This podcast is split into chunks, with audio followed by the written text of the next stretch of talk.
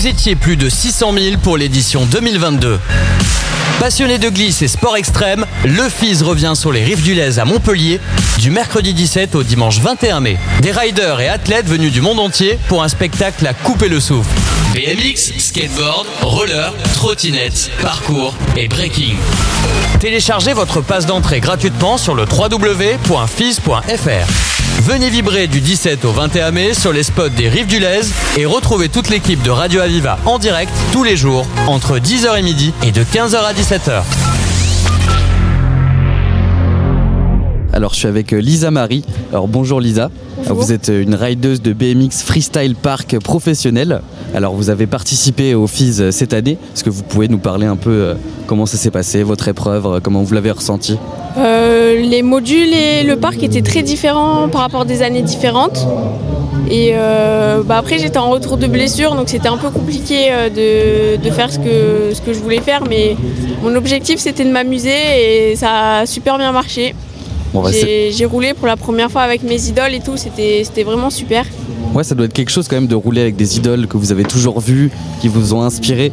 Vous avez des noms peut-être à nous partager? Euh, Lara Lesman, elle est super super gentille. Il y a Anna Roberts, Peris, euh, Angie et tout et tout. Et euh, il y a Charlotte aussi, euh, Worthington, mais elle n'est pas là, pas là cette année. Alors c'est que des rideuses de BMX Freestyle Park, c'est bien ça? Oui, Alors il y a, d'autres disciplines dans le BMX, il y a le, le B- la BMX spin ramp, mais vous votre domaine c'est vraiment le, le freestyle park. Qu'est-ce qui, vous, qu'est-ce qui vous attire un peu dans cette discipline? Déjà, est-ce que tu peux nous dire euh, qu'est-ce que, à quoi ça correspond pour les personnes qui connaissent pas? Le, le parc, c'est c'est des enchaînements de sauts sur des modules avec beaucoup de transferts et les riders ils roulent dans tous les sens. De, ils vont super haut et ils vont, ils vont de plus en plus haut, ils font de plus en plus de figures et c'est vraiment exceptionnel. C'est votre première participation en tant que professionnel Ma première participation en Coupe du Monde, oui. Tu as quel âge? J'ai 18 ans. 18 ans, euh, déjà en équipe de France féminine? Euh, oui, depuis euh, septembre du coup. Donc tu t'entraînes, tu fais partie, de, tu fais partie d'un, club ou tu t'entraînes, tu as un entraîneur? Comment ça se passe? Je, je m'entraîne à mon club, à la Colle sur Loup, au Col Rider. D'ailleurs, euh, il y a eu plein de nouveautés et des travaux, alors euh, venez vite euh, rouler, c'est exceptionnel. C'est du côté de Nice, c'est ça? Oui, c'est ça. Donc du côté de Nice. Et donc tu, tu travailles avec un entraîneur personnalisé? Je, je m'entraîne avec la famille Bringer. Donc il y a Marina Bringer, que tout le monde connaît, je pense. dans le milieu du, du BMX. Voilà, euh, Maxime Bringer qui est en équipe de France, qui nous entraînait euh, avant. Et maintenant, c'est son frère Timothée Bringer qui fait du VTT slopestyle comme euh, personne. Donc aujourd'hui, tu as, 18 ans, tu es en équipe de France de BMX. Euh, comment se passent tes journées, tes entraînements Euh, Est-ce que tu, tu fais que ça ou tu continues tes études en parallèle? Alors, je suis en fac de sport en, En STAPS en STAPS, du coup, à Nice. Et euh, bah, du coup, euh, je, je m'entraîne en BMX euh, les, les journées. J'ai aussi la prépa physique. Et dès que je peux aller en cours, bah, j'y vais. Du coup. C'est pas un peu compliqué justement de devoir gérer les deux maintenant, surtout en maintenant que vous êtes professionnel? Si, si, oui, c'est compliqué parce que c'est. Faut s'adapter pour euh, rattraper les cours. Mais euh, à Nice, ils sont, ils sont vraiment organisés pour ça. Et, euh, et je suis, je suis suivie euh, par certains profs et j'ai des amis aussi qui, qui m'aident. Donc c'est vraiment super cool de pas se sentir seul, quoi. J'imagine. En plus, c'est une discipline très physique. Combien de temps dure une participation quand vous, quand vous faites un run, une course? Les, les runs, c'est deux fois une minute. C'est c'est assez intensif. Et euh, après, les, les trainings, euh, c'est euh, faut rouler le plus possible. faut, faut même snaker les gens et tout. Pardon? Faut même doubler, euh, rouler et tout, parce que sinon, Ah, on passer entre jamais. tout le monde, entre ceux qui sont un peu moins forts. Quoi. Voilà, et doubler, pas attendre que tout le monde est passé pour repasser, sinon euh, on n'y arrive pas. Alors euh, justement au FIS, il y a quand même une bonne ambiance, une ambiance de partage. Vous pouvez discuter entre riders, rideuses. Euh, vous avez pu rencontrer un peu de monde, discuter. Euh, oui, il y a des, euh, qui m'ont donné des, des conseils parce que j'arrivais pas à faire des choses ou qui m'ont dit vas-y vas-y maintenant sinon tu vas te faire doubler et tout. Et, euh, et tout le monde euh, sourit, tout le monde dit bonjour, euh, tout le monde prend dans les bras tout le monde. Juste, euh, tu vois des filles que tu as vues trois fois en compétition et elles te prennent dans les bras comme si comme si on était de la même famille. Je trouve ça vraiment exceptionnel.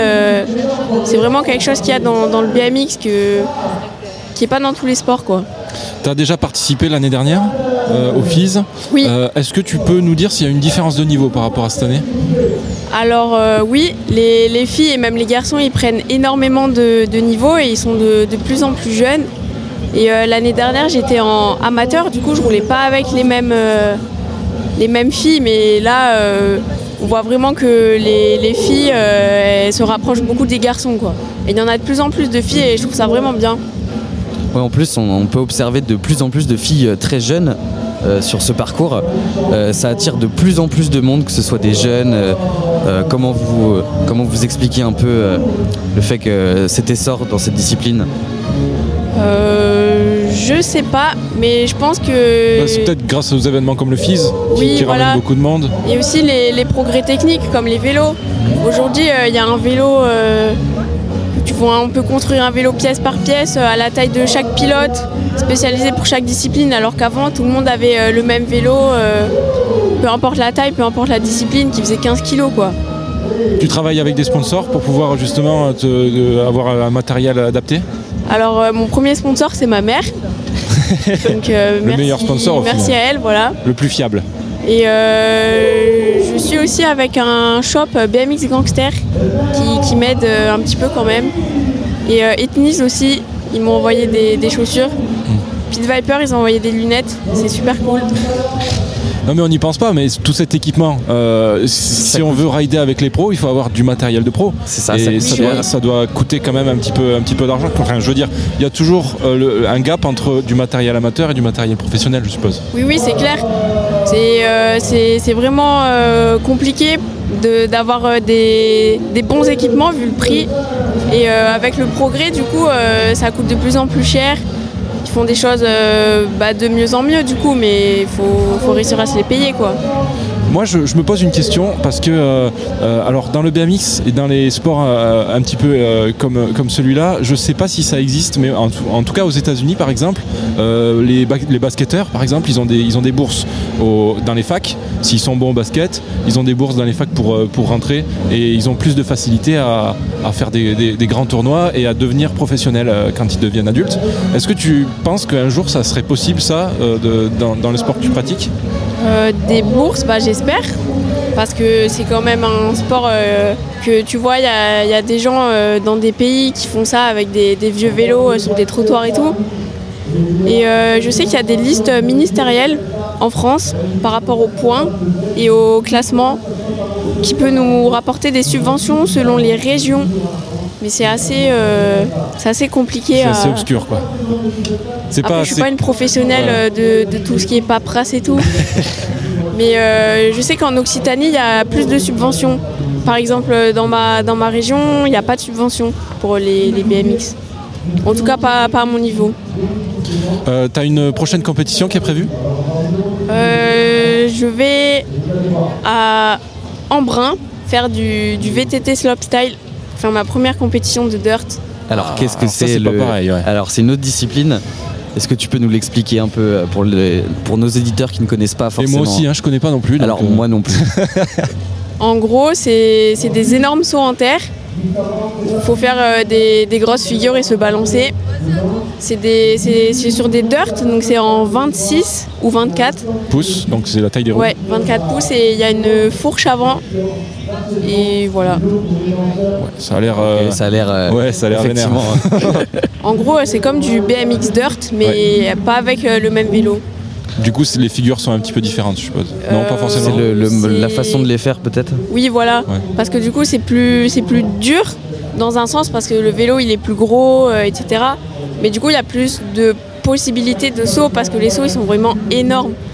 Donc, il y a, il y a plus de temps. euh. Par exemple, Timothée Bringer, euh, au Masters of Dirt, il a balancé un triple backflip. C'est c'est juste énorme. Triple Alors backflip. triple backflip. Ouais. Alors, euh, Explique à nos auditeurs. alors si je dis pas de bêtises, le triple backflip, c'est un saut en arrière trois fois Avant de ratterrir Voilà, avant de. Déjà en faire un, euh, C'est déjà, Hein c'est déjà pas mal. Alors en faire trois, non, franchement, c'est en plus c'est- impressionnant à voir. Il y a vraiment aussi le côté artistique qui rentre en compte, surtout dans les notes du jury, je suppose. Donc euh, ce côté artistique, qu'est-ce qu'on peut vous souhaiter pour vos compétitions à venir euh un max de victoire, non? Ah bah, j'ai- Moi, je, enfin, je, je- je parle à ta Ouais, place. mais- euh, du fun. Ouais. Et, euh, et voir ce que ça donne. En tout cas, t'en as eu du fun. Tu m'as dit euh, aujourd'hui, de toute manière, même si euh, malheureusement t'es pas allé aussi loin que, que tu l'espérais, euh, c'est ta première compétition in- internationale, enfin chez les pros. Euh, Oui. Donc euh, le fun, c'est le plus important. bah oui, Voilà. c'est ça. Sinon, ça marche pas. Voilà, c'est ça. Merci beaucoup, Lisa. Merci. Merci à vous. Vous étiez plus de 600 000 pour l'édition 2022. Passionné de glisse et sport extrême, le FIS revient sur les rives du Lez à Montpellier du mercredi 17 au dimanche 21 mai. Des riders et athlètes venus du monde entier pour un spectacle à couper le souffle. BMX, skateboard, roller, trottinette, parcours et breaking. Téléchargez votre passe d'entrée gratuitement sur le www.fis.fr. Venez vibrer du 17 au 21 mai sur les spots des Rives du Lez et retrouvez toute l'équipe de Radio Aviva en direct tous les jours entre 10h et midi et de 15h à 17h.